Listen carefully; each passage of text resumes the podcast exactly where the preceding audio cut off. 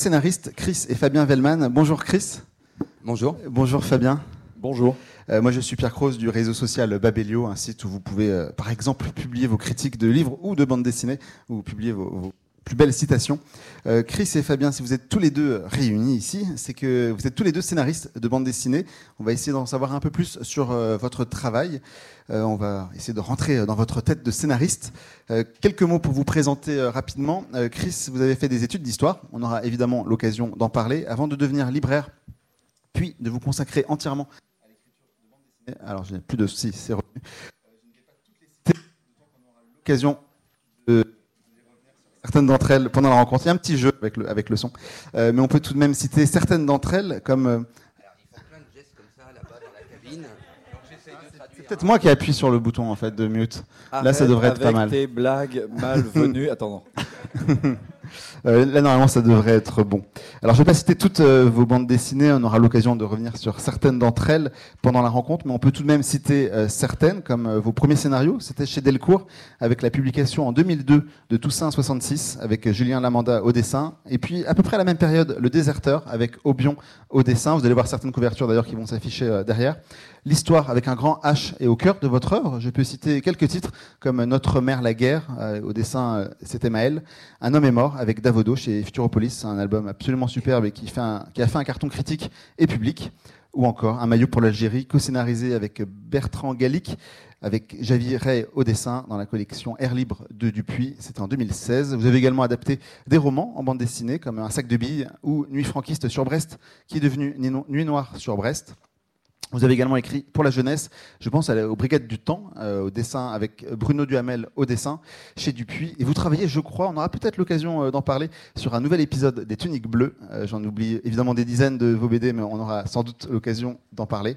Fabien Vellman, vous nous en direz un peu plus, mais je crois que c'est en participant à un concours de scénario organisé par Spirou que commence en quelque sorte votre carrière de scénariste, même si vous échouez, je crois, à ce concours. C'est une bonne leçon déjà. c'est une bonne leçon, c'est qu'on peut proposer des, euh, on peut participer à un concours et finalement devenir un, grand scénariste. Cela ne vous décourage pas. Euh, vous envoyez de nombreux manuscrits à Spirou, qui finalement va publier de plus en plus fréquemment vos scénarios. Vos premiers albums sont publiés également à peu près à la même période, au début des années 2000. Je pense à la série Green Manor chez Dupuis, euh, avec Denis Baudard, Des lendemains sans nuages, euh, avec Bruno Gazzotti. Euh, je ne vais pas non plus citer tous vos albums, juste Et quelques-unes. Ralph Meyer. Et, et bien sûr, les meilleurs, évidemment. Euh, je vais citer quelques albums dans des genres assez différents les uns des autres, qui sont, je pense, euh, importantes dans votre parcours.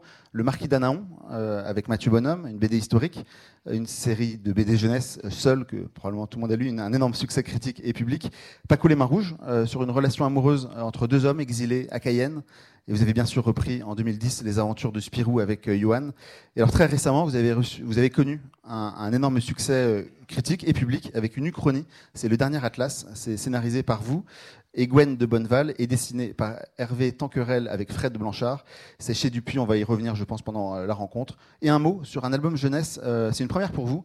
Le vélo à ma sœur. Euh, Il n'y a pas d'erreur dans le titre, c'est Le vélo à ma sœur avec Charles Dutertre au dessin. C'est aux éditions 6 Citron Acide. On aura, je pense, euh, l'occasion euh, d'y revenir.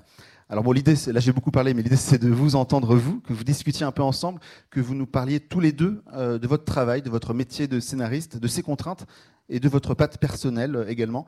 Je donnerai le micro à la fin au public, on a une heure à peu près. Si jamais il y a des questions techniques, s'il y a des apprentis scénaristes dans la salle, si vous avez des questions, vraiment n'hésitez pas, on, aura un micro pour vous. Une première question, euh, peut-être sur les influences.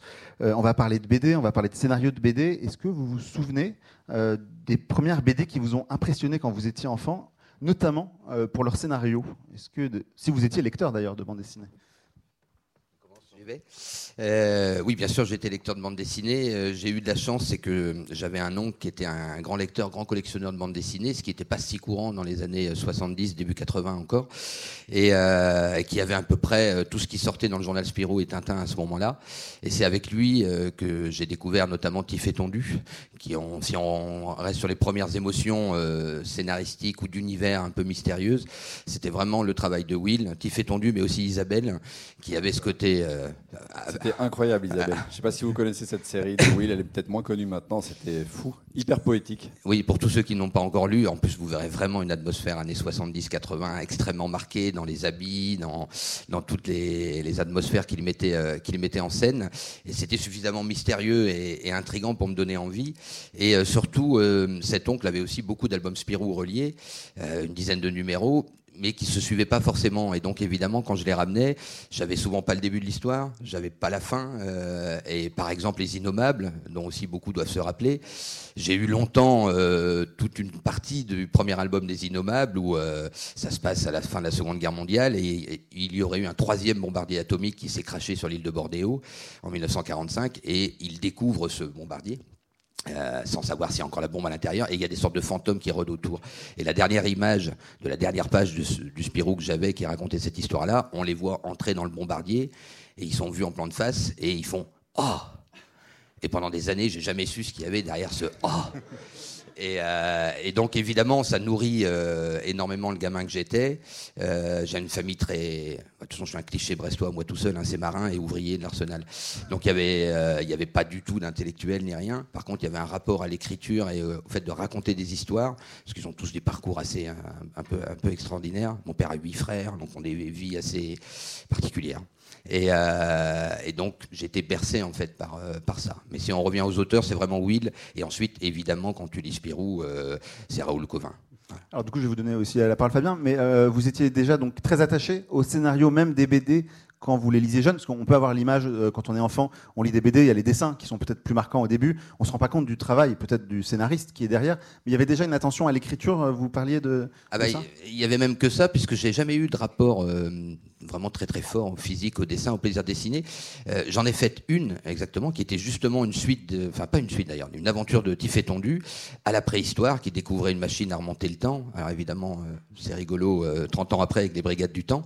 Et je me souviens exactement de la première page que j'avais dessinée, où il prenait cette machine à remonter le temps, et puis ça dysfonctionne. Et donc, pareil, il y a un suspense de fin de page, ils ouvraient la porte, et ils tombaient, évidemment, à mon âge, j'avais 6 ans, sur une vallée pleine de dinosaures et tout ça. Et j'ai un souvenir très précis de ma mère disant c'est merveilleux, en gros. Et euh, ça n'a pas dû être si merveilleux que ça, parce que j'ai arrêté de dessiner après. Par contre, ce qui est rigolo, c'est que cette page-là, je l'ai encore précisément en tête, case par case, et que dans ma tête, le dessin, c'est exactement celui de Will mais on peut imaginer que c'était pas vraiment aussi bien que Will. Mais, euh, mais du coup, j'ai toujours été oui dans les dans l'écriture, d'essayer de, comprendre un peu, de faire des suites de cases. Euh, mais c'était l'écrit, ouais, ouais, avant tout dès le départ. Fabien? Euh, oui, dans les points communs, c'était la lecture de Spirou. Euh, les Innommables dans Spirou, moi, ça m'a durablement marqué. Alors, pour ceux qui encore se rappelleraient de cette époque, c'était Spirou, c'était, enfin, ça l'est encore, c'est plutôt une série, enfin, c'est un magazine tout public. Et on se retrouve avec du Yann et Conrad première époque, c'est-à-dire ultra trash. Je, n'ose à peine, euh, à peine vous décrire certaines des scènes euh, tellement c'était, euh, c'était limite pour du, du, Spirou, mais par contre c'était complètement prenant. D'ailleurs, c'est marrant de voir que Conrad est devenu le dessinateur d'Astérix. Ça, ça, ça, laisse un petit peu penser qu'à un moment donné, on est tous à, amenés à gagner notre vie. et très très bien gagné sa vie dans, son cas. Euh, donc ça a été un choc. C'était des choses très très classiques. C'était Astérix, c'était euh, Lucky Luke, c'était euh, beaucoup beaucoup Goscinny. Mais pour répondre à ta question, alors bizarrement à la fois je voyais bien qu'il y avait deux noms sur la couverture et donc je n'étais pas complètement con. Je me disais il y a deux auteurs. Mais là où j'étais complètement con, c'est bizarre, c'est que je me disais ben oui, mais quand même, ça a l'air d'être un métier d'une personne qui dessine et qui écrit. C'était très étrange. J'arrivais pas à distinguer les deux, donc je, je dessinais pour raconter. Je dessinais beaucoup. On voit l'aisance graphique avec cette affiche merveilleuse qui, qui... Ce rire est assez malvenu, Chris. Donc j'ai gardé un goût pour le dessin. On, on la voit derrière. Voilà, mais bon, bah, qui restait à ça, quoi. Mais euh, c'était l'idée de partager quelque chose. J'écrivais à, à l'époque où on faisait encore des vraies lettres. J'écrivais à ma famille, à mes amis en dessinant. C'est ce que je fais encore en dédicace. Par contre, l'envie de faire une page complète m'a très vite passé parce que c'est très très dur. Je trouve vraiment que c'est un métier qui est très dur. Et donc, c'est bizarrement beaucoup plus tard que j'ai vraiment compris, pour, revenir au concours dont tu parlais. Euh, donc, j'ai fait une école de commerce, euh, petite erreur de jeunesse à un moment donné, parce que j'avais peur de me lancer dans, quelque chose d'artistique. Je pensais que c'était euh, compliqué si on n'avait pas de talent, et je ne savais pas si j'avais du talent. Donc, je me disais, mais si je fais une école d'art et que j'ai pas de talent, je vais me retrouver coincé. Parce que pour moi, le talent est un truc qu'on a ou qu'on n'a pas, ce qui, est, faux, mais ça se travaille. Mais à l'époque, c'était un peu comme ça que je le voyais. Je fais une école de commerce, erreur fatale, mais bon, bah, je la fais. Et je sors de là en me disant maintenant comment je mets à profit mon objection de conscience? Je parle d'une époque que les moins de 20 ans, blabla, euh, service militaire. Euh, mon père était militaire, donc je suis objecteur de conscience, enfin, le schéma classique dans l'autre sens. Euh, et, je profite de ces deux années qui étaient un peu une sorte de service civique pour me dire qu'est-ce que je veux vraiment faire? Et c'est là que je, je, me suis retourné vers des choses créatives, artistiques. La BD était vraiment ce que je voulais faire tout enfant. Mais entre-temps, j'avais découvert le cinéma, j'avais découvert la musique, j'avais découvert même l'opéra, tout. Enfin, tout, m'intéressait, j'ai tout essayé, je me suis planté dans tout. Et puis, il y a eu ce concours de, de Spirou qui disait concours de scénario. Et donc, quelque part, c'était presque en me disant, ben, ça, ça a l'air facile. Ce qui est un peu vrai, en fait. Raconter une histoire, vous pouvez tous le faire. Raconter une histoire intéressante, c'est autre chose, mais on peut tout à fait dire, hier, j'ai été à la boulangerie, j'ai acheté un, croissant, il coûtait tant, c'est assez passionnant. Mais dessiner ça, il n'y a pas grand monde qui sait le faire. Donc pour moi, raconter me paraissait évident. En plus, j'avais un goût pour ça.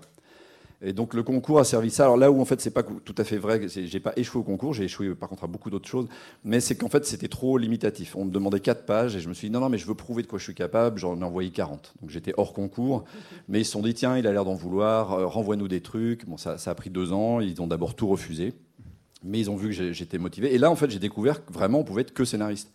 Mais c'est quand même fou que ça soit à 25, 26 ans, on se dise Ah, mais oui, en fait, les deux noms, c'était ça. Comme si je redécouvrais une évidence.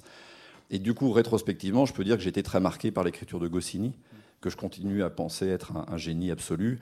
Euh, et celle de Christin, sans doute aussi, pour la partie un peu plus euh, mûre euh, d'un récit, de récits avec Bilal, avec la série Valérian, avec Mézières, que j'avais adoré avec au passage un des personnages féminins enfin un peu intéressant qui était Laureline, ce qui était très neuf à l'époque en bande dessinée. Et, donc voilà, si je devais parler de, mes grands parrains, c'était un peu ça. Après, je pense, et peut-être Chris, c'est pareil pour toi, les, influences, elles sont beaucoup plus vastes que simplement la, la vous BD, c'est l'envie de la narration. et vous étiez lecteur de romans aussi euh, Est-ce qu'il euh, y a d'autres influences que la bande dessinée qui ont pu aussi nourrir votre envie d'être scénariste ah ben, moi, par exemple, j'avais même un modèle en tête, c'était assez dingue. C'était un auteur euh, américain qui s'appelle Frederick Brown, auteur de science-fiction. en fait, on a vécu un âge d'or vers les années 70. Oui, ça fait vraiment mal de dire ça. Euh, j'étais très petit quand même, hein. mais ma sœur s'intéressait à la science-fiction et c'est le moment où tous les auteurs américains étaient traduits d'un coup. Donc on avait les meilleurs auteurs de science-fiction qui, étaient traduits en France, euh, beaucoup. Il y avait du Kadik, il y avait du Heinlein, il y avait Frédéric Brown qui faisait des, récits euh, super drôles, très caustiques. Et dans, je crois, ça devait être dans peut-être Fantôme et Farfafouille, un de ces recueils de nouvelles, où il y avait un personnage d'auteur, un écrivain raté, alcoolique, qui était euh, découvert par une civilisation d'aliens, parce qu'en fait, il écrivait des mauvais romans. Et dans un de ces mauvais romans, il avait euh, compris qu'il y avait une espèce alien qui existait, et eux, ils le voyaient comme une sorte de, héros, en disant Ah, vous avez découvert notre existence et tout. Mon rêve d'enfant, c'était d'être un écrivain raté alcoolique. C'est-à-dire que je me, je me, mettais en scène avec la machine à écrire qu'avaient acheté mes parents, j'avais une fausse bouteille d'alcool. Je faisais genre Ouais, ah, ça, je vais écrire ça et tout. Mes parents étaient complètement atterrés mais je projetais un truc très romantique autour de ça, donc, euh, et, qui allait quand même dans l'idée de la, le statut de l'auteur, quoi. Un truc du style, ça, ça allait être un métier de fou. C'est pour ça que je n'osais pas y croire, en fait. C'est pouvoir se dire tous les matins, je vais écrire et ça sera ça ma, mon boulot. C'est obscène, quoi. C'est trop bien. et donc ça, ce plaisir-là, par contre, oui, ça, ça a été génial d'y retourner on va parler encore un peu de vos influences. Euh, mais euh, Chris, vous avez eu un déclic, vous, entre le fait de, d'écrire et de dessiner euh, dans son coin quand on est enfant, adolescent, jeune adulte, et, le moment où on va se dire, bah, ça va être ma vie, en fait, je vais, je vais devenir scénariste de bande dessinée. Il y a eu un déclic un peu de votre côté? Ah oui, oui, puis je l'ai même raconté et cru. À l'âge de 14 ans, j'ai écrit au journal Tintin. Et pour défendre Tibet, voilà s'il nous entend. Et euh, parce qu'ils s'en prenaient souvent euh, plein la figure euh, dans le courrier des lecteurs. Et, et moi, ben, j'adorais Ricochet, j'adorais les jeux de mots pourris de Chic Bill et Kid Ordine. pareil, j'ai mis 30 ans à comprendre certains titres encore de, de Chic Bill et des jeux de mots qu'il y avait dedans. Et donc j'ai écrit pour le défendre. Et puis à la fin de ma lettre, quand même, je disais que j'avais envie de devenir scénariste de bande dessinée aussi plus tard. Puis voilà. Et puis il s'est passé deux mois, j'avais même oublié que j'avais écrit en fait au journal Tintin. Et j'allais le chercher en fait tous les mercredis je n'étais pas abonné. Et en le ramenant un jour, euh, je tombe sur le courrier des lecteurs et en commençant à lire la lettre, je me dis mais euh, je connais ce texte. et puis en fait, à la fin, il y avait marqué, euh, voilà, euh, donc je voulais devenir scénariste, et il y avait une réponse de Tintin qui disait, bon bah on publie ton adresse comme ça, si des jeunes dessinateurs sont intéressés, voilà, ils pourront t'écrire. Et dans la foulée, deux dessinateurs m'ont contacté, un Suisse et un Québécois, comme quoi les Français, les Belges, quand même, bon, la BD franco-belge, pas toujours. Et, et le Suisse, notamment, avait 19 ans, travaillait déjà dans la publicité, avait donc déjà un bon niveau de dessin. Euh, et, donc on a décidé de travailler ensemble. J'ai écrit une espèce de sous-torgal, puisque à ce moment-là, c'était, ça faisait partie des influences qui évidemment évoluent avec l'âge. Et, euh, et, un jour, dans ma boîte aux lettres, j'ai reçu les cinq premières pages de bande dessinée issues de quelque chose qui était uniquement virtuel. Et ça a été un cadeau, mais je m'en souviens encore d'ouvrir cette enveloppe, même de ne pas comprendre au début c'est quoi cette enveloppe qui vous écrit à 14 ans, pas tant que ça de monde. Il s'était passé deux mois, enfin bref, et, euh, de découvrir ces pages. Et aujourd'hui, j'ai gardé euh, cet émerveillement-là, c'est-à-dire j'ai le sentiment quand même d'écrire un peu tous les jours et de recevoir en échange euh, des cadeaux tous les jours de quelque chose qui est uniquement mental et uniquement fantasmé et virtuel, et de voir arriver ce que le dessinateur en a fait concrètement à l'arrivée sur le papier. Et c'est vrai que quand on travaille en plus sur plusieurs, plusieurs albums. Tous les jours, on reçoit ça.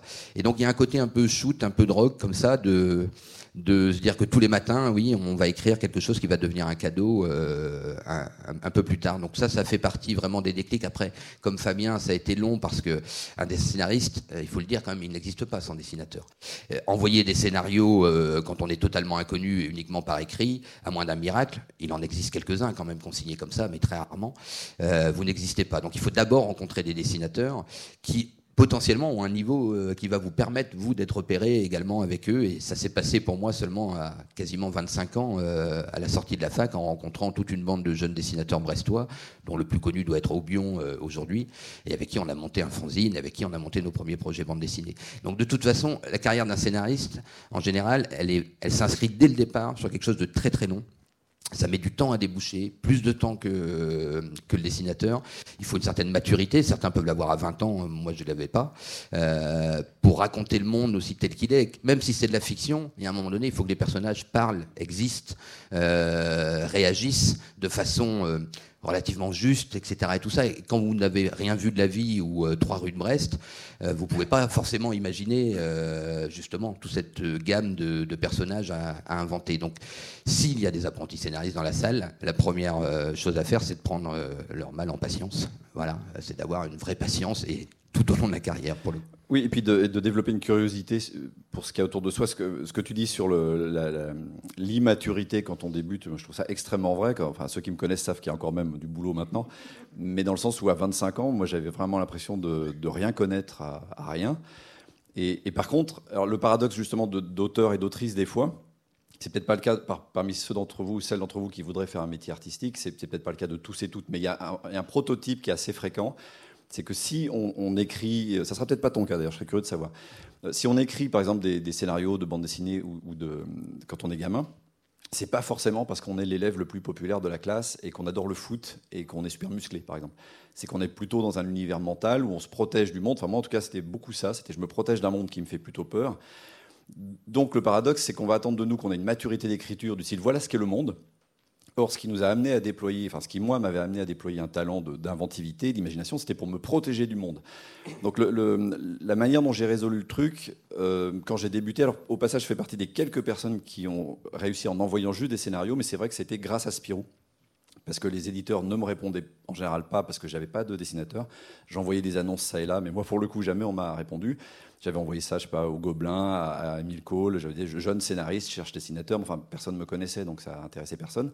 Et puis le journal de Spirou, à force que je leur envoie des trucs, Thierry Tinlot, le rédacteur en chef de l'époque, m'a convoqué à Paris. J'étais trop content. Et tu parlais du sous-torgal, il a une phrase qui, était délicieuse de, de, cruauté. Il me dit Tu vois, machin qui fait du sous-covin, tu fais du sous-machin. Et j'étais à la fois euh, sidéré par le bon mot, en me disant Waouh, il vient de me détruire en fait. Et, j'étais, mais en vrai, à l'intérieur, j'étais effondré, d'autant que je voulais faire du sous-franquin. Donc c'était la, totale, j'avais raté tout. Donc je suis sorti de là, mais quatrième dessous. C'est un exemple que je donne souvent à des jeunes auteurs aussi en disant que dans la foulée, j'ai envoyé un autre projet, mais genre dans la foulée, 15 jours après. Euh, à la même époque, donc euh, j'avais le même âge, c'était simplement pas le même projet, et l'autre projet, par contre, l'a intéressé, ce qui prouve au demeurant que quand on propose un projet, c'est pas nous qu'on présente, c'est pas nos tripes qu'on présente, c'est nous, sous une forme donnée, à un instant T. Ce qu'il faut garder en tête, parce que souvent quand on, donne ses premiers projets, on a vraiment l'impression que c'est son bébé. C'est ça qui est très douloureux. On se dit, si, ce projet, on me dit que c'est de la merde, on me dit que je suis de la merde. Alors qu'en fait, non, ça veut dire que ce projet n'est pas ce qui est attendu, n'est peut-être pas présenté comme il faut. Et dans le cas présent, vraiment, à 15 jours près, j'ai pas changé, j'étais la même personne. Mais il était plus intéressé par le deuxième projet, parce qu'au demeurant, il avait eu un mot qui était très juste. Il m'avait dit, c'est quoi ton nom? Vellman. Fais du Vellman. Et moi, au début, je disais, mais ça veut dire quoi ça? Et il dit, je sais pas, tu as des passions, tu as des trucs qui te plaisent. Et, je m'étais rendu compte que ce que j'avais amené à Spirou ressemblait trop à, du Spirou. J'avais voulu bien faire. Donc ce que j'avais envoyé après était plus personnel. Mais après, je reviens juste à cette question de comment, euh, dans, ce, problème, on n'a pas de maturité, mais comment on peut essayer bah, de faire quelque chose. Euh, moi, ça a été Green Manor la réponse. À savoir que Green Manor, typiquement, donc on a vu passer la couverture, c'est des récits courts criminels. Typiquement, c'est un univers purement mental. Ça ne dit rien du monde autour de nous. C'est juste des lords qui s'entretuent de manière super euh, drôle parce que super morbide. Donc c'était une petite mécanique mentale purement imaginaire qui m'a permis de faire mes preuves, mais qui ne dit rien de l'état du monde, qui ne dit rien de l'humanité des gens, parce que tout ça, je, je le découvrais. J'avais vraiment l'impression d'être un bébé. Donc j'ai commencé par du pur imaginaire, et, je pense que c'est maintenant, peut-être d'ailleurs avec un truc comme le dernier Atlas ou des œuvres plus récentes, que petit à petit, j'y ai mis une forme de maturité qu'on acquiert doucement au fur et à mesure euh, de la vie, quoi, tout bêtement. Je vous en prie. Sur le, sur le monde, parce que c'est vraiment euh, intéressant ce que dit Fab là-dessus. Alors, à l'inverse de toi, effectivement, j'étais pas du tout le gamin qui voulait se protéger du monde. J'étais pas forcément le plus populaire, mais par exemple, j'étais euh, footballeur et au centre de formation du Stade Brestois. Donc là, pour le coup, euh, j'étais voilà, j'étais plutôt le genre de mec qu'on voulait dans son équipe euh, et qui sans doute t'aurait viré euh, au bout de 10 minutes ou je t'aurais mis dans les buts, quoi. Voilà. Et, et puis bon, bah en 1998, j'étais blessé, donc je suis pas devenu champion du monde. Donc c'est là où je me suis dit, bah, pourquoi pas la bande dessinée Du coup, si je peux pas être champion du monde de foot, je vais essayer d'être champion du monde de la bande dessinée. Aujourd'hui, on est des géants, c'est ça hein? On est des géants de la bande dessinée. J'espère que vous êtes conscient de l'honneur qu'on vous fait. Parce qu'on a lu le descriptif quand même. Ah, c'est pas nous qui dit. Hein. Voilà, deux géants de la bande dessinée. Et bon, j'ai envie de dire, c'est vrai. C'est vrai. Donc 1m73 au garrot. Et, euh, et, donc bref, au contraire, moi j'avais envie de raconter le monde. Et encore une fois, en ayant cet euh, environnement familial qui au contraire avait les deux pieds dans, dans le réel et dans le militantisme, hein, beaucoup. Je, voilà, tout le monde n'a pas la chance d'avoir une famille communiste. Et ben, j'en ai une. Euh, et au contraire, l'écriture m'a semblé euh, le moyen le plus, le plus naturel, le plus évident, justement d'agir finalement euh, sur euh, sur le monde. Alors ça prend un petit peu de temps quand même, parce que le premier projet que j'ai signé, un peu comme Fabien, c'est le Déserteur et qui est justement une imitation encore mal digérée finalement de Loisel, de de d'Aquablue, des choses comme ça. C'était quelle date ça? 2000. Enfin, je l'ai signé en 2000 ou 2001, je ne sais plus. Il est sorti qu'en 2003 finalement. Oui, d'accord. C'était vraiment les mêmes époques. Voilà, c'est les mêmes époques. Et la chance que j'ai eue, c'est que euh, c'est pas la première qui est sortie.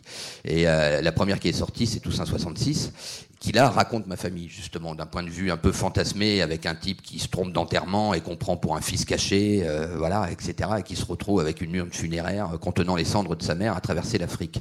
Et euh, j'ai un oncle qui a vraiment disparu 15 ans en Afrique et qu'on a cru mort et qui est revenu un jour de fête des mères, ça s'invente pas quand même, hein, avec femme et enfant dans une décapotable. Voilà, ma mère s'en souvient encore de les voir arriver. Et, et de ce fantasme-là, j'ai raconté donc cette histoire. Et en fait, très vite, euh, je me suis dit, mais il faut vraiment que. Alors, je, me raconte, moi, ça fait un truc avec un grand M, parce qu'en plus, c'est la seule BD autobio. Mais effectivement, euh, sur la couverture, il y a marqué Fabien Vellman ou Chris ou Pierre-Paul Jacques. C'est ça qu'on a envie de, lire, c'est qui tu es, finalement, ce que tu penses, qu'est-ce que tu racontes du monde euh, et tout ça. Et, et pas de vouloir, oui, imiter, imiter les grands maîtres. Alors, c'est c'est difficile à savoir à quel moment on est voilà, on atteint à peu près ce niveau où finalement il y a la petite musique personnelle qui commence à, se mettre en place. C'est là où l'éditeur est intéressant pour euh, justement faire le travail. Et comme dit Fabien, s'il y a dix éditeurs qui vous disent que vous êtes du sous machin, dessous machin, et qu'il y en a un qui vous dit qu'il y a quelque chose à faire, c'est lui qui a raison, c'est pas les autres. Et exactement de la même façon, ici même à Saint-Malo, hein, on s'est fait bâcher en 15 minutes chrono Allez, je vais le balancer, je vais le balancer euh, parce que je l'adore euh, par euh, par Monsieur Lebescon qui est éditeur chez Dargo et qui est pourtant un fantastique éditeur, mais qui avait bâché notre projet en 10 minutes et dix minutes plus tard, Delcourt était était intéressé. Et donc, comme dit Fabien, on, s'est malgré tout fait refuser au final ce premier projet, mais exactement comme lui, je me souviens encore de la lettre de refus au final et Aubion venir me voir tous les deux tristes comme des rats morts. Lui s'est endormi tout seul dans son lit. Moi, je suis resté au bord du lit toute la nuit avec ma copine derrière et voilà, à regarder non pas le plafond mais le plancher. Et je me suis relevé à 6 heures du matin pour la première fois, j'ai commencé à écrire à 6 heures du matin un projet qu'on a tombé en deux mois et qui est celui euh, qui a signé en premier, donc qui était Le Déserteur. Et c'est exactement la conversation qu'on a eue hier soir avec une jeune euh, autrice, euh, où je lui disais ça, je lui dis, si ce projet-là, il passe pas, parce qu'elle porte un projet depuis un moment, c'est que c'est pas le bon au bon moment. Ça ne veut pas dire que c'est pas c'est mauvais, ça ne veut pas dire que tu le feras pas un peu plus tard, mais sache faire ton deuil de ce premier projet pour passer au suivant, parce que euh, si tu es l'autrice que d'un seul projet, alors t'es pas complètement euh, une autrice. Finalement, ce qu'on attend des auteurs, c'est qu'ils aient plein d'univers, plein de choses à explorer et à nous raconter, pas forcément euh, un seul petit truc, puis après on, s'en va. en fait, tu pourras jamais en placer une. Tu on est là pour vous écouter. En même temps, avec Chris et moi, a priori, c'était, voilà, on est deux géants des grandes gueules aussi, donc ça. Un, petit bémol par rapport au côté, c'est pas parce qu'il y a neuf éditeurs qui disent que tu fais du sous-machin qu'ils ont raison, c'est celui. Bon, je serais un tout petit peu plus ambigu là-dessus. Je dirais qu'ils ont peut-être raison. Peut-être qu'on fait du sous-machin, mais il y a peut-être un éditeur qui, lui, a envie de vous donner une chance, donc il faut le saisir. Euh, un, conseil que je donne aussi aux jeunes auteurs, autrices, en fait, accepter la critique et la digérer, ça fait pour, moi vraiment partie de la base essentielle du métier. Euh, alors, commençons par le fait que si c'est trop douloureux, si vraiment on ne supporte pas cette critique, peut-être on n'est pas fait pour le métier en question. Et là, je donne un autre exemple, c'est que moi j'adore chanter, ceux qui m'ont vu au 109 hier le savent, euh, et bouger mon corps. Mais j'ai tenté de chanter avec des potes dans des bars. Et quand on me disait ta chanson, elle est pas terrible ou ta voix, elle est merdique, moi, ça m'affectait terriblement. C'est-à-dire qu'en fait, ça me touchait. Justement, j'arrivais pas à faire ça de part des choses, de me dire c'est pas moi, c'est non pas. Non, c'était ma voix. Alors qu'en fait, c'est idiot. Une voix, ça se travaille, c'est un outil, etc. Euh, et j'ai laissé tomber parce que ça, ça m'aurait fait trop mal. Les critiques, elles auraient été trop violentes. Dans la BD, pour des raisons que je m'exprime pas, euh, ça me fait mal aussi. Donc je vais y revenir. Ça fait mal mais je me redresse. C'est-à-dire comme toi, il y a eu le côté genre euh, sur son lit comme un. En plus, j'étais seul, donc c'était vraiment très triste. Mon histoire est beaucoup plus triste que celle de Chris. Et j'étais moi, j'étais vraiment au bord du canal Saint-Martin. Je me revois en train de me dire, ah, j'irais bien voir un film pour me changer les idées. Puis j'ai vu un film hyper déprimant. Bon, bref. Mais je suis ressorti de ça. Je, compare ça à une critique douloureuse. Je compare ça à une mauvaise grippe. C'est-à-dire que pendant trois jours, il faut pas qu'on me parle. Il faut pas que j'essaie de me dire ça va aller, parce que pendant trois jours, ça va pas. Puis on sort, on, de ça. Et la règle d'or, c'est de multiplier les critiques. Parce qu'une seule critique ne veut pas dire grand-chose. C'est quelqu'un a aimé, pas aimé, il a, une vision objective, parce que c'est un professionnel. Mais il a aussi il y a un côté subjectif. S'il aime l'heroic fantasy et pas vous, bon, c'est une question de goût. Si vous multipliez les critiques, vous en avez 4-5. Peut-être quand même que si sur ces 4-5, on vous dit la fin de ton histoire, il y a un problème, si 4 personnes vous le disent, il y a peut-être objectivement un problème. Mais s'il y en a deux qui disent par contre, j'adore ce personnage et j'ai envie quand même de rentrer dans le récit, c'est avec ces gens-là que vous aurez envie de bosser. Mais c'est une question de public, en fait. Ici, dans cette salle, il y a des albums que vous avez vu passer, il y en a que vous aimez, il y en a que vous n'aimez pas. Pourtant, tous ont été publiés. À quelqu'un, quelque part, y a cru. Quelqu'un, quelque part, l'a acheté, on peut espérer. Mais d'arriver à, le faire lire, à faire lire un projet et à faire la part des choses entre ce qui vous est dit et de garder. Je vois ça comme euh, regarder un projet en, 3D, enfin, genre, vous, cachez un œil, vous regardez un dessin, vous le voyez que que sous un côté très très plat, ou une image plutôt, une photo. Avec les deux yeux, vous la voyez un peu en relief. Bah, les critiques, c'est pareil. Une critique, c'est regarder quelque chose avec un seul œil. Il faut en avoir 4, 5, etc. Et puis apprendre à les encaisser, et pour ça, il y a plein de... Bon, on pourra en discuter avec ceux que ça intéresse. Pour moi, il faudrait faire ça presque comme de l'aïkido. Un auteur ou une autrice doit apprendre à gérer la critique, parce que c'est comme ça que vraiment il s'améliore. Moi, là où j'ai appris le métier, c'est les retours des lecteurs de Spirou, les, retours des éditeurs, les retours des, premiers, des premières personnes en dédicace qui petit à petit m'ont permis, parce qu'il n'y a pas d'école de scénario, il y a des écoles de dessin où on apprend le scénario, ou de cinéma où on apprend le scénario. Mais je ne sais pas si pareil pour toi, on a appris sur le tas, grosso modo. C'était ma question d'ailleurs, c'était où et comment, vous avez un peu commencé à y répondre d'ailleurs euh, pendant cette rencontre, où et comment est-ce qu'on apprend exactement à écrire des, scénarios? C'est forcément quelque chose qu'on apprend sur le tas, comme euh, au fil des ans, et, à 25 ans, on n'a pas la même expérience, on ne peut pas être aussi bon qu'à 30, 40, 50 ans? Il y en a qui sont très bons très vite. Très bons, très jeunes. Xavier Dorisson, il était très bon tout de suite, l'enfoiré. Mais, euh, mais oui, comment on apprend? Alors là, c'est vraiment euh, le truc basique. Hein, euh, en forgeant qu'on devient forgeron, on essaye vraiment de se dire bon, qu'est-ce qu'il faut que je transmette au dessinateur pour qu'il puisse commencer à dessiner cette histoire? Alors évidemment, il y a une partie technique de se dire bon, alors comment j'organise la page, comment j'organise le récit plus global avec du rythme, des ruptures justement de, de rythme, etc. Et tout ça. Mais au fond, assez, en fait n'importe qui s'y intéresse vraiment un peu est capable de découper case à case ou scène en scène une histoire qu'il a, qu'il a en tête, qu'il a envie de raconter. Le, le vrai marchepied, la vraie marche à passer, c'est se poser en permanence les questions du sens du récit. Est-ce que les personnages s'accordent à ce sens? Quelle est leur profondeur? D'où ils viennent? Qui tiennent debout? Etc. Et surtout, pourquoi vous? En fait, pourquoi vous? Vous voulez raconter cette histoire-là précisément. Et c'est toujours, euh, là, en tant qu'éditeur, maintenant, enfin directeur de collection, je reçois un certain nombre de projets. Et euh, régulièrement, c'est une bonne histoire. Mais le type a justement vu passer une bonne histoire euh, passer, il dit ah bah tiens, elle serait bien racontée, et puis il la propose. Mais pourquoi? Pourquoi lui serait légitime à la, raconter, c'est quoi son lien avec le récit, etc. Et tout, ça amène évidemment une profondeur bien plus grande quand on se pose vraiment les questions, même sur une fiction très très éloignée, mais sur un truc très imaginaire, etc. Et tout ça. Au fond, pourquoi moi euh, j'ai envie d'aller sur, euh, sur ces thèmes-là? Et à ce moment-là, ça va commencer à architecturer énormément votre écriture, ce que vous avez envie de mettre en valeur, comment les personnages vont grandir, vont se, se, perdre, se retrouver, etc. Et tout ça. Et ça, c'est quelque chose. Enfin, moi, je n'ai j'ai acheté plein de bouquins de scénarios. Hein. Franchement, j'ai une bibliothèque du petit scénario euh, à moi tout seul, dont je n'ai à peu près jamais lu plus que l'introduction ou le chapitre 1. C'est absolument terrible. Je coche les chapitres que je devrais lire et en fait, de, fait, je fais semblant quoi d'avoir euh, une bibliothèque technique derrière moi. Euh, ça, explique le côté flottant de tes scénarios. Exactement. C'est intéressant. mais donc j'ai encore 20 ans de carrière pour pour les lire. Mais en fait, non, il y a un moment donné euh, on sent un peu la façon euh, d'écrire. Euh, et, j'aime bien le côté instinctif de pas de pas vraiment tout cadrer, tout organiser, très. Et en même temps, je suis admiratif quand on écoute un Fabien Nury, par exemple. Fabien, il peut décortiquer de A à Z ses propres scénarios et aussi ceux des, ceux des autres. Il est passionnant à écouter avec plein de références, avec vraiment, c'est un, jugement, une espèce de technique de scénario d'un grand maître que je trouve extraordinaire.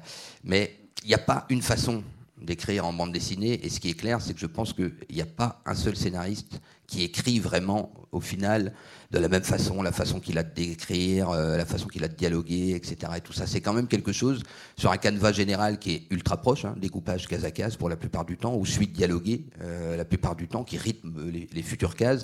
En réalité, la façon de l'appréhender, la façon de le développer euh, est extrêmement différente selon, selon les scénaristes. Donc, y a pas, alors qu'il n'y ait pas d'école de scénario, on peut le regretter en, en, bande dessinée en France. Il y a quand même toute une technique des livres qui se développent depuis euh, quelques années euh, là-dessus. Mais pour l'instant, ça n'a jamais empêché personne d'écrire des bons scénarios de bande dessinée.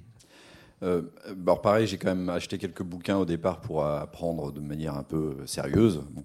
je, alors une fois de plus, je mettrai un peu d'ambiguïté là-dedans. Pour moi, les bouquins peuvent être utiles. J'ai beaucoup lu et relu La dramaturgie de Yves Lavandier et Story de McKee. Bon, Story, c'est vraiment la Bible américaine, une des Bibles américaines et en France, la dramaturgie, c'était la Bible des, gens qui passaient à la Fémis, par exemple. C'est hyper intéressant et en même temps, moi pour le coup je les ai lus jusqu'au bout parce que j'adore euh, conceptualiser, je suis très très abstrait, j'adore la lecture d'essais, de choses comme ça. Maintenant, là où je te rejoins, c'est que pour moi c'est typiquement quelque chose qu'il faut lire et oublier. Parce que sinon, on essaie d'appliquer des recettes qui sont quand même, à un moment donné, qui, empêchent cette espèce de côté intuitif dont tu parles. ce que j'essaie de faire idéalement, moi, c'est une espèce de, d'entre-deux, entre une part de contrôle, de maîtrise qui va être euh, c'est quoi un protagoniste, ses objectifs, euh, l'arc narratif, le climax, le troisième acte, des choses comme ça, dont on peut s'inspirer, qui sont pas et de mixer ça avec une forme de spontanéité. Parce qu'effectivement, quand c'est trop écrit, pour moi, c'est par exemple ce qui est en train de tuer le cinéma américain euh, de mainstream. J'adore les blockbusters, j'adore voir des, gros films américains qui tâchent. C'est un plaisir quoi, de se dire, je vais passer deux heures à m'en prendre plein la gueule. Mais il y a une structure qui est tellement la même parce qu'elle est appliquée à la lettre. Alors, je ne sais plus quel est le modèle d'ailleurs de, ces scénaristes-là, c'est pas McKee. Que moi, au bout d'un moment, quand même, je me dis, c'est fou parce que là, c'est à 12 minutes 50 exactement que le protagoniste a son objectif, mais à 25 minutes truc, l'objectif est contrecarré parce que ça, tue le plaisir quand même. Il y, a, un côté tellement euh, bon. Donc, un mélange de maîtrise et de lâcher prise, de pratique énormément, de, retour de critique. On, on à ça aussi. Euh, et, le fait qu'il n'y ait pas d'école, ou, le fait aussi que la BD soit vue comme encore un peu comme un art mineur, c'est pas tout à fait vrai, maintenant on commence à en parler comme un art majeur, mais c'est aussi une liberté assez folle. Parce que je trouve que on a vu passer, je crois, la couverture de Jolies Ténèbres dans, ce que j'ai pu écrire. Où, là, dans le cas présent, c'était vraiment au service d'une narration qui était celle de Marie Pompuy, des Carasquettes. Euh, proposer ça en audiovisuel, euh, cinéma, ou quoi, une petite fille morte dans une forêt et il y a des petits êtres qui en sortent et le, corps se décompose pendant le récit, j'imagine même pas pitcher ça, de genre, à Gaumont, quoi. Vous allez adorer. Alors, imaginez une petite fille morte. Au revoir, monsieur. Et de fait, ça reste une BD, parce qu'il y a eu plein d'idées d'adaptation, etc. Mais c'est très compliqué, parce qu'on va dire, oui, mais c'est quoi ce truc? Où ça va? On, peut se permettre un côté un peu flottant, qui est casse-gueule. Là encore, c'est pas pour dire on fait n'importe quoi. Parce que pour moi, alors, voilà, par contre, le maître mot, et le plus compliqué, c'est de se mettre à la place des lecteurs et lectrices et d'avoir la courtoisie de leur proposer un récit compréhensible. Et c'est un des trucs les plus compliqués quand on débute et même après. C'est que dans, dans notre tête, c'est génial. Honnêtement, et je le sais, dans votre tête, c'est génial aussi. Quand on commence à raconter, et, d'ailleurs, ça se sent quand un récit n'est pas très en place. Hein. Quand on, est d'abord tout fou, puis qu'on dit à un pote, une copine, on dit Attends, faut que je te raconte. Si vraiment on est très sûr de nous, le récit, il, devient fluide et tout. Mais si par contre on n'est pas très sûr, et là le personnage. Euh, non, parce qu'attends, il faut que je te rappelle, au début, il s'est passé ça. Enfin, c'est pas complètement sûr. Et on sent la tension en face qui disparaît. Au demeurant, je vivais ça en direct quand je faisais du jeu de rôle. J'ai été maître de jeu. Voir les, joueurs en train de, vous perdre, de partir au loin, c'est une école incroyable. Parce qu'on sent tout de suite quand on, perd les gens ou pas. Donc arriver à choper l'attention des, lecteurs, des lectrices, et de se faire comprendre d'eux, c'est là que parfois des règles de dramaturgie peuvent être utiles. Parce qu'entre notre intention, je vais donner un exemple tout bête, le protagoniste, on appelle le héros, on décide, nous, on se dit dans notre, bah, âme naïve de, scénariste, bon, c'est machin le héros, je l'ai décidé, parce qu'en plus, il me ressemble un peu, donc je pense qu'il est assez charismatique. Et puis, bizarrement, la BD sort et les gens disent, non, le héros complètement fade, mais j'ai adoré le personnage secondaire, truc, truc. Et on fait, ah merde, qu'est-ce qui s'est passé? Et les règles de dramaturgie permettent des fois de comprendre qu'on a, plus d'empathie pour celui qui morfle le plus. Et que des fois, bizarrement, c'est pas le héros. C'est parfois un personnage secondaire qui a plus de difficultés. Ou alors, des fois, dans les règles de dramaturgie, on voit qu'on a plus d'empathie pour quelqu'un qui a énormément de pouvoir, genre Dark Vador. Typiquement, Luke Skywalker est, fade comme une endive. Et ben, Dark Vador, par contre, waouh, il dégage. Est-ce que c'était à ce point voulu par Lucas? J'ai un doute. Mais donc voilà, de se dire simplement qu'entre ce que je veux, ce que j'ai décidé être mon intention vis-à-vis des lecteurs et ce qui, apparaît, c'est une grammaire en fait. C'est comment j'exprime mes émotions, ce que je veux dire. Et parfois, de connaître un peu cette grammaire peut aider. Et parfois, par contre, garder vraiment ce côté très intuitif euh, ce qu'on perd dans le cinéma dans les réécritures. Moi, je trouve que réécrire 30 fois un scénario, c'est. Vous avez travaillé effectivement dans le cinéma. C'est insupportable. Avec toi, je crois que tu as une expérience plus grande d'ailleurs. Ah non, mais c'est un enfer. C'est euh, insupportable de travailler pour le cinéma. Euh, et clairement, la, bande dessinée est une vraie terre de liberté là-dessus. Et c'est exactement ce que dit Fabien. ce finalement, ce qu'on cherche, c'est l'accident. c'est que, ok, on, on, part quand même, malgré tout, avec une technique toujours en tête. Se dit, on va faire comme ci, on va faire comme ça. Le personnage va se développer comme ça. Et effectivement, les lecteurs, les lectrices vont tous et toutes tomber amoureux, amoureuse de ce personnage. Et en fait, pas du tout, euh, comme tu dis, c'est l'accident Dark Vador. Et c'est la même façon, euh, un, rapport entre un livre et, ses lecteurs et lectrices, c'est aussi une histoire d'amour. Et on n'aime jamais, on sait très bien, une personne parce qu'elle est magnifique, parfaite, euh, extraordinaire playboy ou superbe bimbo. On l'aime pour ses petits accidents, son petit grain de beauté ici, sa petite, voilà, son petit défaut là. Et en fait, les scénarios qui nous émeuvent vraiment, qui touchent, ça a toujours été des scénarios accidents, euh, comme ça, ou des moments où vous êtes parti un peu sur une attention, puis il y a un personnage qui prend un chemin euh, différent, qui vous emmène ailleurs. Et euh, alors, c'est hyper casse-gueule moi j'ai raté des albums justement en, ayant cette volonté de partir en impro, d'avoir en gros vaguement le début et très, encore plus vaguement la fin. Euh, non, souvent précisément le début, mais très vaguement la fin, et de me perdre un peu en route. Je citerai pas de nom d'album. Vous les, pour ceux qui les ont lus, ils le sauront sans doute. Euh, et d'autres, par contre, jamais j'aurais atteint cette pour moi cette profondeur-là ou ce plaisir-là. Typiquement Notre Mère la Guerre, hein, qui était prévu en deux albums. Puis au beau milieu, euh, à la fin du tome 1, j'ai dit non, il en faudra trois. Et quand j'ai fini le tome 2, j'ai dit à mon éditeur, surtout tu dis bien, hein, suite et fin au tome 3, tu l'imprimes sur l'édition originale pour dire qu'il ne va pas attendre des plombes. La suite et fin, c'est le tome 3. Et au moment où il était imprimé, pendant l'été, j'avais inventé un tome 4. Et euh, donc tout le monde a le tome 3 de Notre Mère la Guerre, suite et fin dans le tome 3. Et en fait, pas du tout.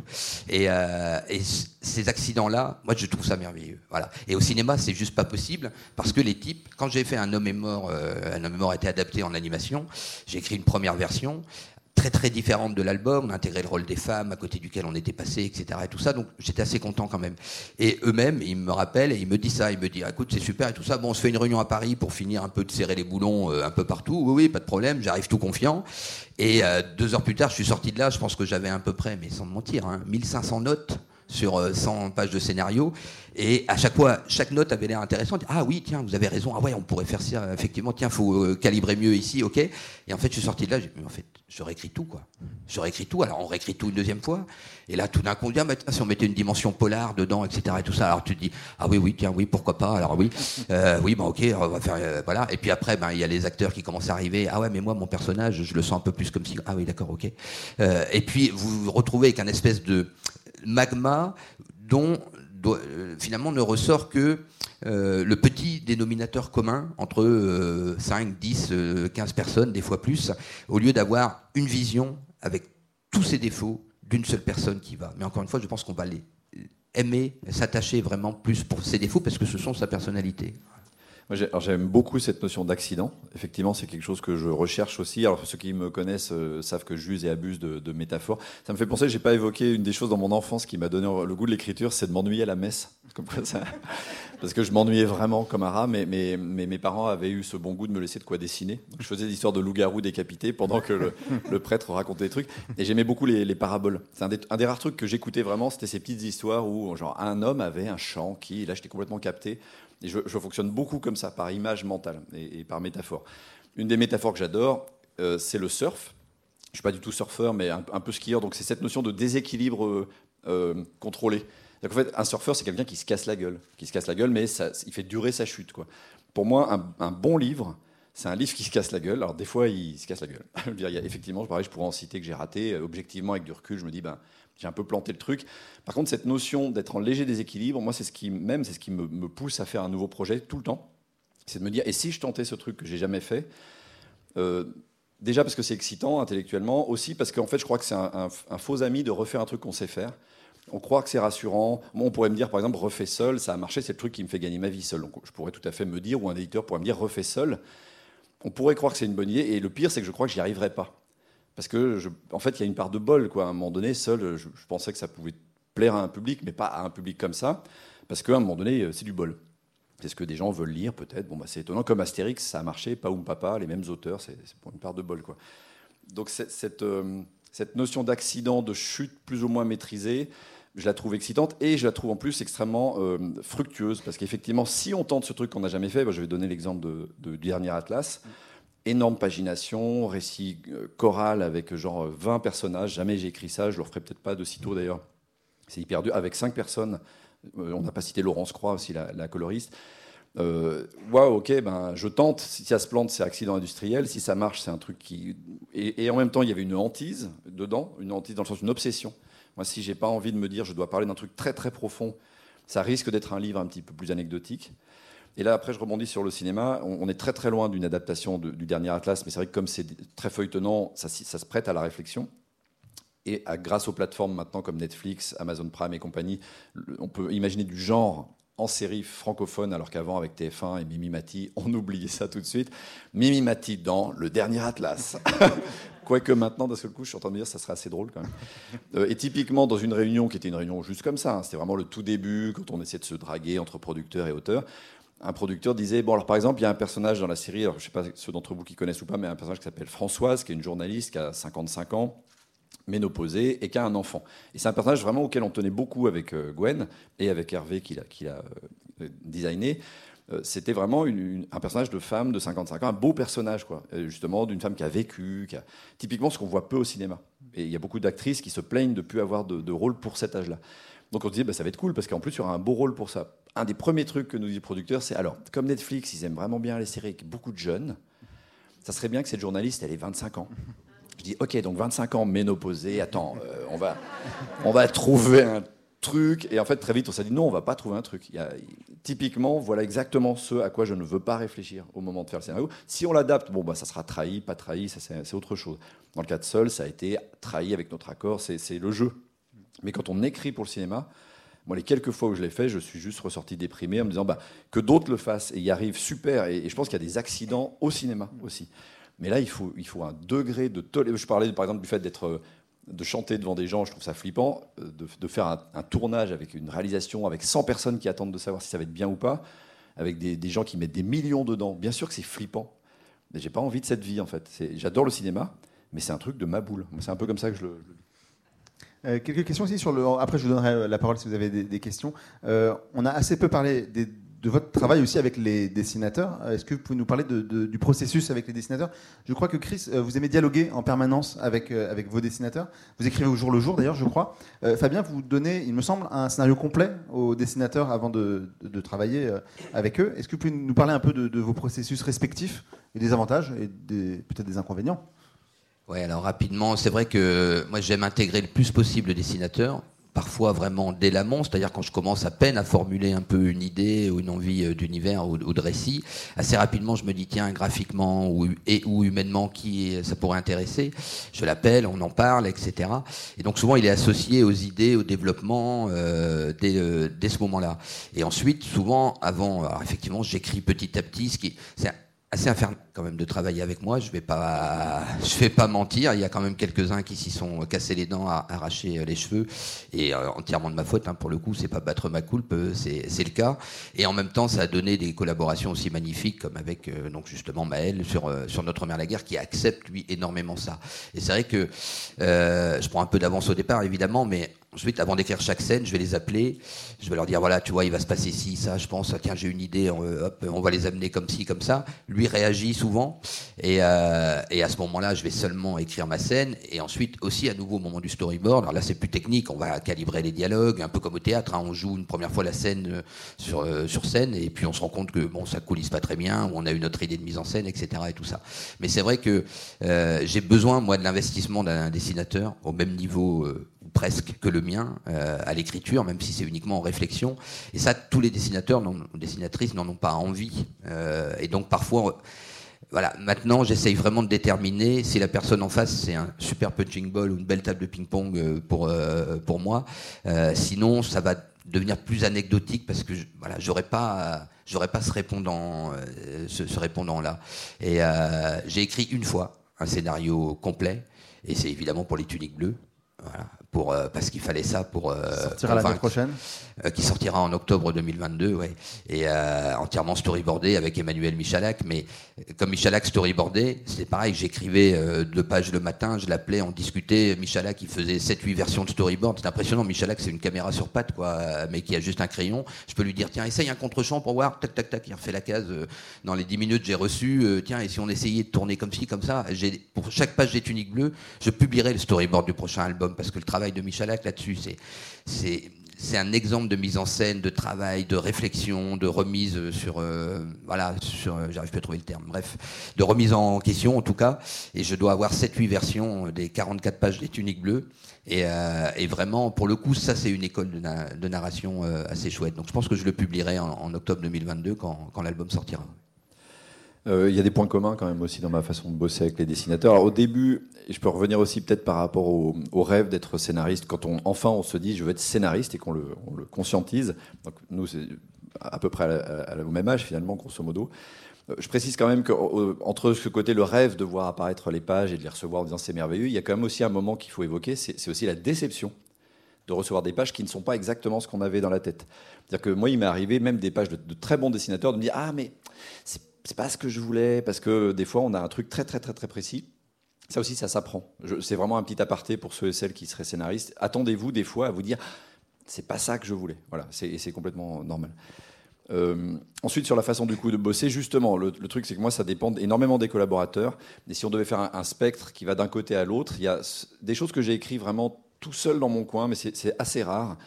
C'est un truc comme euh, euh, le Green Manor, parce que c'est des petites mécaniques très très très précises, et c'est en 7 pages, il faut qu'à la fin, il y ait un twist, qui a tué machin, qui a tué truc. Donc c'est très compliqué de le faire en collaboration avec le dessinateur, et Denis Baudard n'était pas demandeur.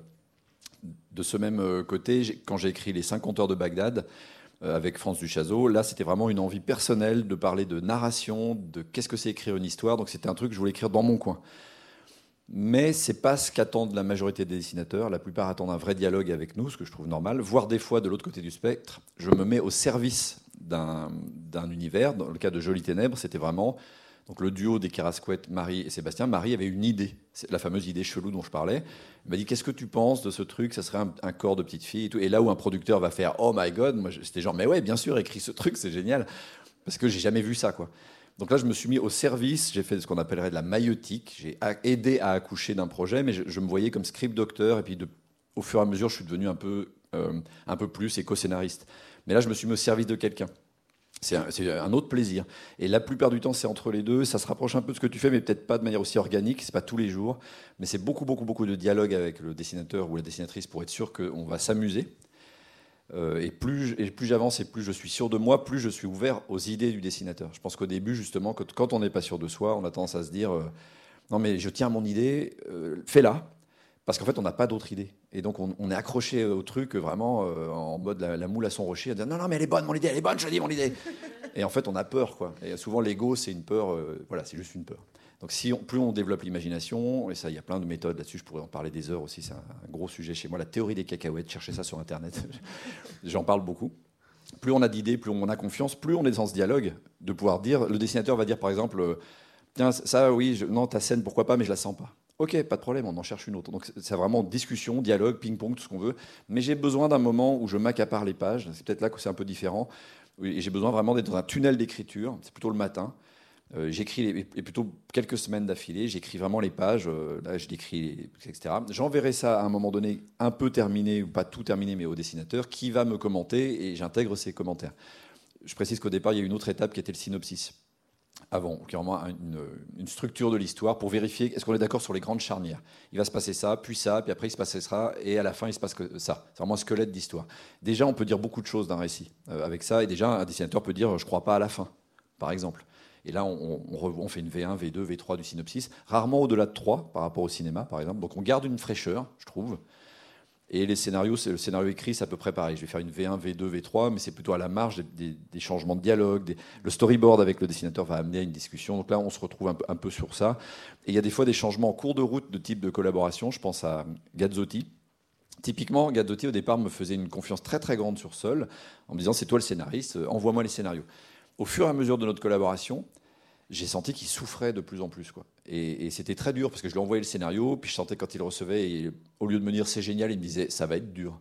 Quand le seul commentaire qu'on a d'un scénario c'est ça va être dur, je, me sentais transformé en bourreau. Quoi. C'était, c'était assez violent pour tout le monde. Lui, il terminait l'album sur les genoux, limite du burn-out et tout. Et pourtant, à chaque fois, avant, je lui avais dit, mais qu'est-ce que tu as envie de dessiner? Dis-moi. Mais... Et là, pour le coup, récemment, en cours de tome 12 et sur le tome 13, typiquement, on a changé notre méthode et c'est beaucoup plus organique. Je le vois plus souvent et, j'intègre beaucoup plus ses idées en me disant il va y passer un an, c'est très lourd pour lui l'investissement de dessin, il y met énormément d'énergie, euh, mes collaborateurs aussi, hein, mais lui je pense qu'il y avait un truc qui était presque douloureux, euh, il s'était blessé à la main, enfin il y a beaucoup de choses. Euh, et maintenant, c'est devenu quasi une coécriture. Vraiment, j'intègre. Et des fois, il, me pète mon scénar dès le début. Enfin, j'ai mon synopsis. Il se passera ça. Et il dit Attends, et s'il se passait plutôt ça? Ah oui, mais Bon, bah, je dois réécrire le truc, mais, j'ai écrit juste un début de synopsis, donc c'est facile de, revoir l'enchaînement et de le revoir ensemble et de l'intégrer. Et moyennant quoi, ça m'a fait plaisir. Là, il m'a dit sur le tome 13, tiens, euh, deux semaines après la fin des pages, je peux revoir mes pages et les trouver bien, alors qu'avant, il lui fallait deux ans. Et, là, je, me suis senti soulagé en me disant, bah, il fallait pas que je sois autant dans le contrôle avec lui, il fallait au contraire que je lui laisse une marge. Et donc, comme quoi, ça ça se règle aussi dans la durée, en fait, ça. Et un mot, euh, je vous ai souvent entendu dire euh, tout au long de votre carrière que vous cherchiez la simplicité et que c'était quelque chose. Qui Pardon, ah non, moi pas du tout. si, si, un peu, mais en vrai, je suis tellement compliqué. Qu'est-ce que vous, qu'est-ce que vous, c'est, euh, ça représente quoi exactement la simplicité? C'est le, c'est, c'est une fluidité, c'est une, c'est, qu'est-ce qui est représenté exactement par ce que vous recherchez? Enfin, moi, je, vise la simplicité, mais je crois qu'en mode complexe, c'est, je suis, j'ai un peu le pompon, quoi enfin, je suis hyper bavard, mes scénarios sont hyper bavards, c'est des fois euh, ambitieux en mode euh, ah regardez comme il joue ambitieux. Enfin des fois moi-même je me fatigue quoi, je me dis mais en fait un peu comme Nolan, vous voyez des fois à, une autre échelle du dis ah il fait son malin et ça m'énerve d'autant plus que je fais mon malin aussi donc euh, je fais ah il fait son malin et ça marche mieux. donc non moi je, par contre oui je te rejoins, je vise la simplicité. Et qu'est-ce que ce serait viser ça, ce graal de la simplicité c'est un truc très fluide, très compréhensible, très lisible. Il euh, n'y a pas de doute. Ou alors, quand il y a un doute, il est voulu. Il y a une ambiguïté qui est celle de la vie, mais c'est voulu. Et, de l'émotion. Le gros chemin que je dois faire, moi, c'est que je pars de l'abstraction, du concept, et j'essaie de plus en plus d'aller vers des choses simples du côté de l'émotion. Et je, trouve que c'est la chose la plus compliquée à faire. Et de faire une émotion premier degré, de ne pas être dans une ironie sur Ah là, ça devrait être euh, triste, mais regardez, je suis malin, je fais un truc un peu ironique. Non, non, quand c'est triste, c'est triste. Le problème du premier degré, c'est que c'est très casse-gueule. Et il y a beaucoup de gens de la nouvelle bande dessinée, par, exemple, à une époque, qui, se méfiaient du premier degré, qui disaient non, de toute façon, nous, on est au-dessus de tout ça, euh, le mélo, tout ça, nous, on fait du. C'est très ironique, c'est très intelligent. En fait, ils avaient peur, je pense vraiment, parce que faire du premier degré qui se plante, bien sûr qu'on est ridicule. Quand c'est censé être triste et que ça l'est pas, bon, on s'est planté, on, on assume qu'on s'est planté. L'ironie, quelque part, tu peux toujours t'en sortir par une pirouette en disant oui, non, mais en fait, j'y croyais pas vraiment. Si tu y crois, tu y vas, tu te plantes, tu réussis, tu te plantes, tu apprends. Et plus ça va, plus vraiment, moi, la simplicité, elle serait du côté des émotions.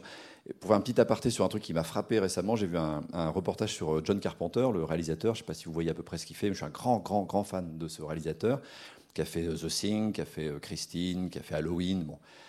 Et il disait dans une interview, et ça m'a fasciné, il me dit, en fait, un film n'est pas là pour faire réfléchir, il est là pour faire ressentir.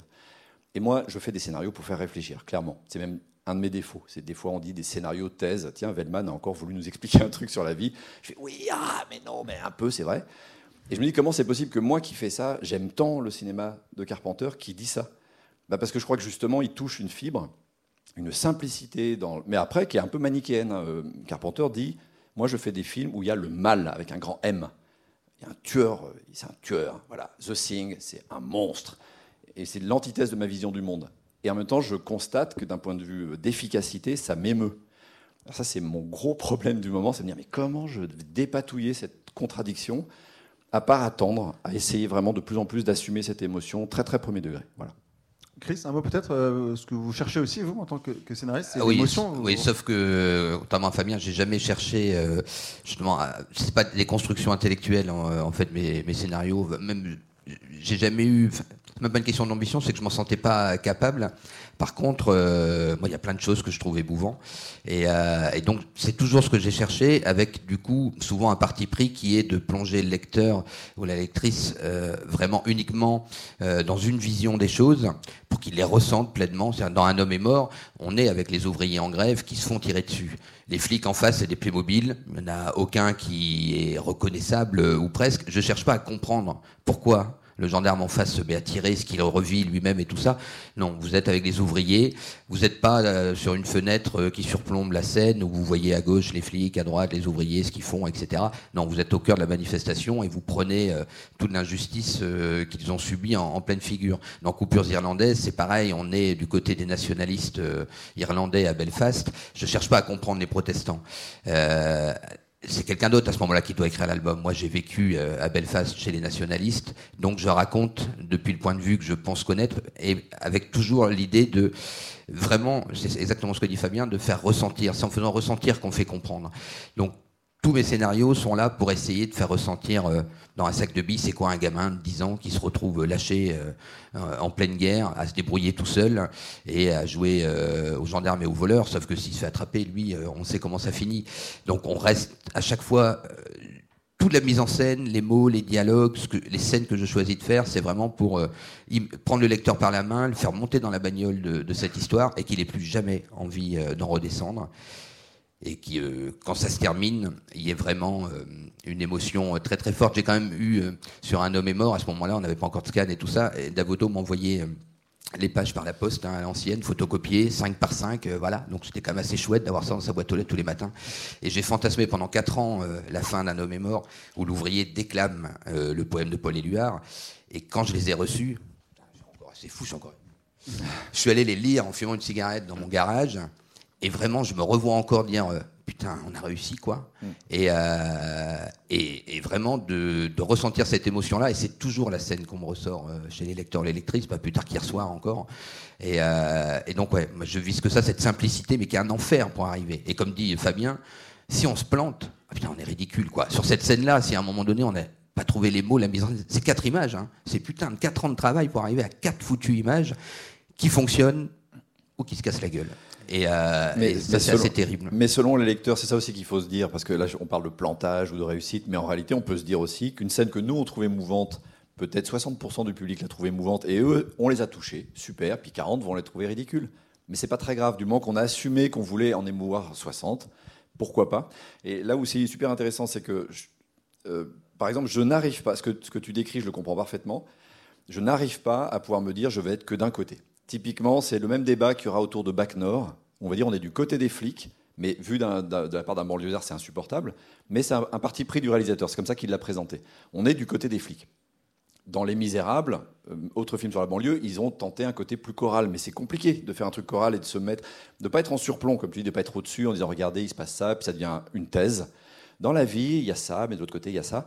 Donc comment tu fais ressentir et en même temps comment tu essaies de montrer la diversité On a essayé avec euh, le dernier Atlas, où il y a plein de personnages de plein de bords différents mais c'est complexe. Et du coup, effectivement, je, suis obligé de me séparer un peu à un moment donné, de perdre presque cette proximité avec les personnages que j'envie, dans quelque chose qui à un moment donné accepte de dire je suis du côté d'eux, des catholiques, des protestants, ou tu choisis, sans forcément dire qu'on a choisi un camp, mais que dans, au moment du récit, euh, en fait, ça, je n'y arrive pas, dans le sens, il y a une partie de moi qui me dit ah non, non, non, non. Euh, je me mets à la place de la personne qui sera dans le camp d'en face, euh, il va, il va trouver ça biaisé. Et donc, en fait, du coup, ça m'empêche une forme de premier degré que je t'envie tellement. En fait, la seule fois où je n'ai pas fait ça, où j'ai essayé de faire un récit choral, justement, c'est dans Notre mère la guerre, où on est à la fois avec des jeunes adolescents délinquants qu'on a sortis de prison en échange d'un engagement pour la durée de la guerre, et donc ils sont accusés de meurtre. Et euh, alors qu'on leur demande justement légalement de tuer leur prochain euh, pour sortir de prison. Et il y a un gendarme qui vient mener l'enquête. Ce gendarme est catholique, patriote, croit aux nécessités de la guerre, et il se trouve confronté à ces adolescents euh, dessalés, ce qu'on appellerait aujourd'hui de la racaille, hein, menés par un caporal qui est euh, socialiste, du temps où le socialisme voulait dire quelque chose, antimilitariste, euh, etc. et tout ça. Et c'est la seule fois où je pense dans mes scénarios où j'ai réussi justement à naviguer de l'un à l'autre, mais aussi avec une, chose, c'est que je savais qu'à la fin ils allaient changer leur place, que la violence, l'antimilitariste allait se faire bouffer par elle, la violence de guerre, et que ce gendarme catholique, patriote, qui a plein de belles idées euh, sur l'engagement de son pays dans la guerre, mais qui ne la connaît pas, au, fur et à mesure de sa découverte, va finalement rentrer entièrement en empathie avec ces jeunes euh, assassins qu'il serait censé euh, arrêter.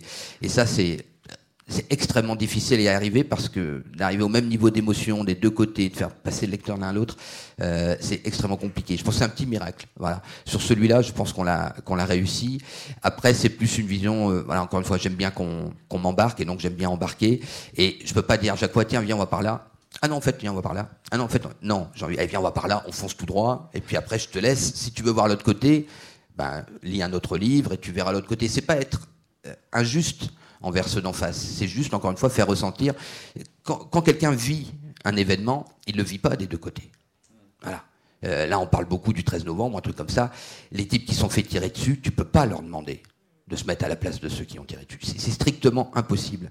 Et quand tu es nationaliste irlandais à Belfast dans les années 80, tu peux pas te mettre à la place euh, des. Alors, il en faut pourtant à un moment donné qui se, tu vois, qui font un pas chacun l'un vers l'autre et tout ça, mais quand tu subis vraiment euh, la, violence, non, à un moment donné, tu tends pas la joue, tu mets, tu remets une patate, voilà. Et, euh, et mes bouquins, des fois, c'est un peu, ouais, j'avoue, pour remettre une patate.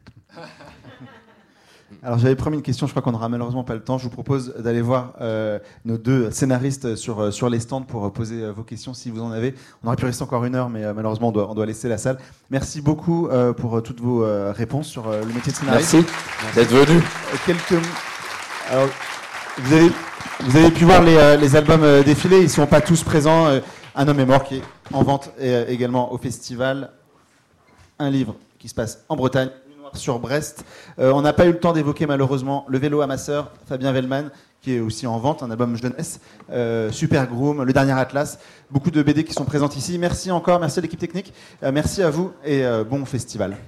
Merci Fabien, merci Chris.